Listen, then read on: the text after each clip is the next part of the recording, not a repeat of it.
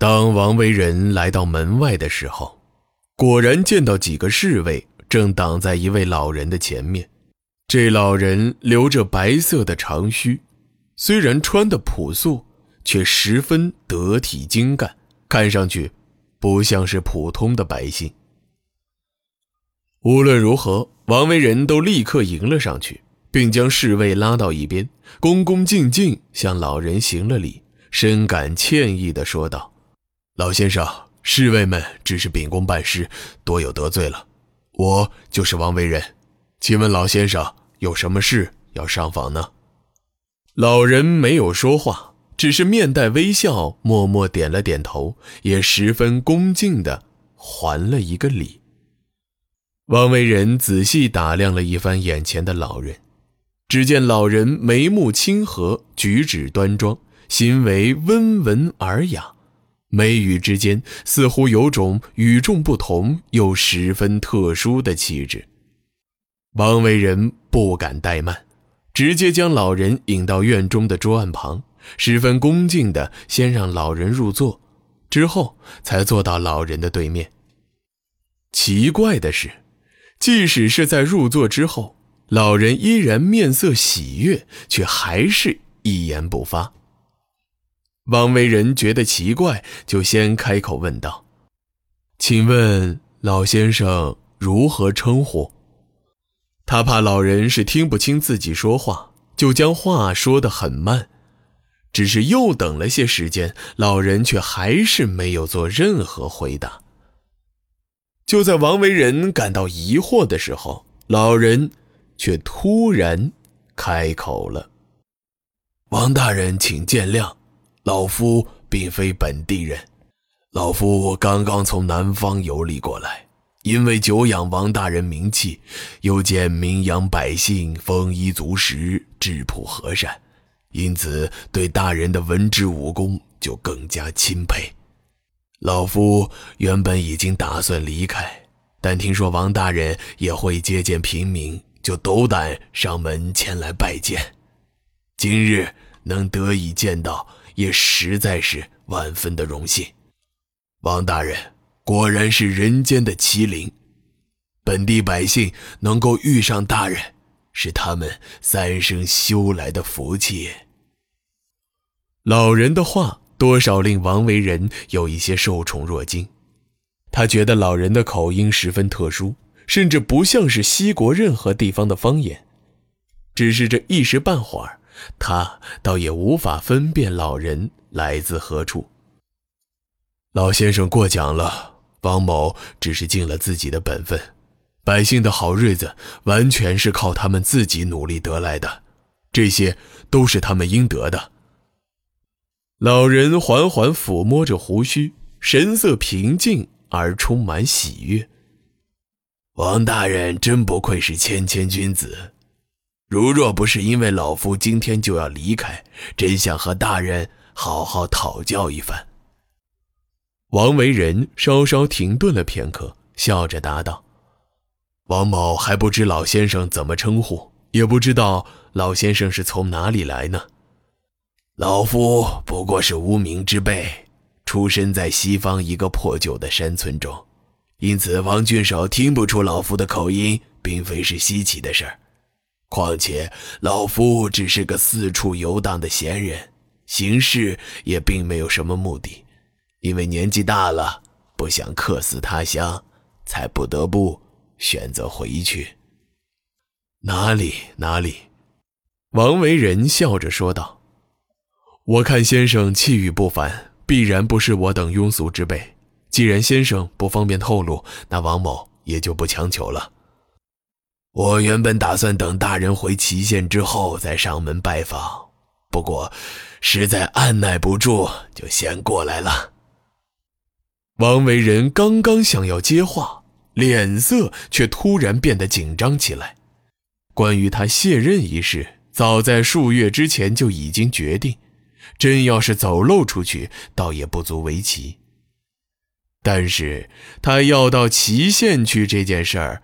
他只对徐云一个人说起过，因为祁县并非王维仁的故乡，他想去祁县定居一些时间，是因为很久以前和某人的一个约定，而这个人，在十多年前就已经死了。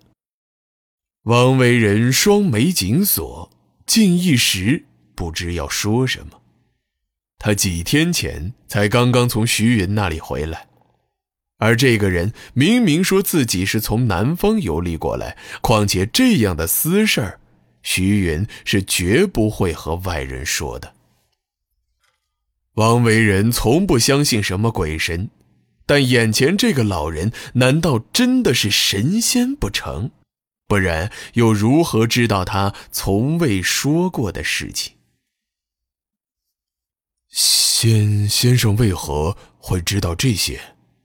王维人压低声音，不自信地问道。老者依然面带微笑，他微微点了点头，却没有做任何回答。片刻之后，老人突然伸出右手。将一颗五色斑斓的石头放到石桌的中央。这块石头虽然看起来有一些特别，但无论怎么看，也只是一块普通的石头。因此，王维人当然觉得更加奇怪。他完全无法理解老者的用意。学生愚钝，还请老先生明言。王维人低下头，显得十分虔诚。相比王维人，老人则是一副气定神闲的模样。他稍稍停顿了片刻，这才不紧不慢地答道：“王大人千万不要误会，老夫不是想故弄玄虚，这确实是块普通的石头，是我离开西方的时候在一条溪边拾到的。我带着它游历了整整十三国，然而现在我们却要回去了。”说到这里，老者的声音戛然而止。小亭之间，突然变得格外安静。除了零星的鸟鸣，再也没有其他的声响。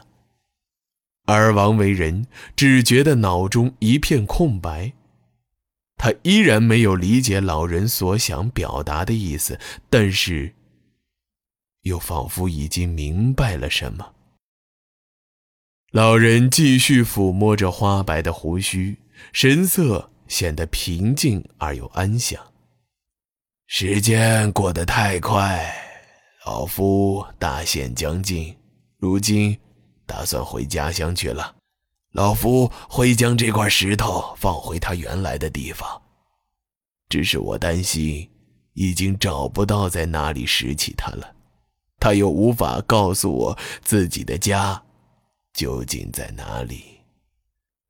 说罢，老人突然拾起石头，并放回到袖口的衣袋中，然后迅速站起身子，双手作揖，说道：“那么耽误大人时间了，老夫这就告辞了。”话音未落，老人已经朝门口方向快步走去。老先生，老先生，请留步。王维人慌忙站起身子，追着老人的身影跑去。一直等追到门口的时候，老者才终于停下脚步。只是等王维仁再次面对那张微笑的脸，他却发现根本不知道要问什么。他只知道，一旦错过了这次机会，一定会失去一些十分重要的东西。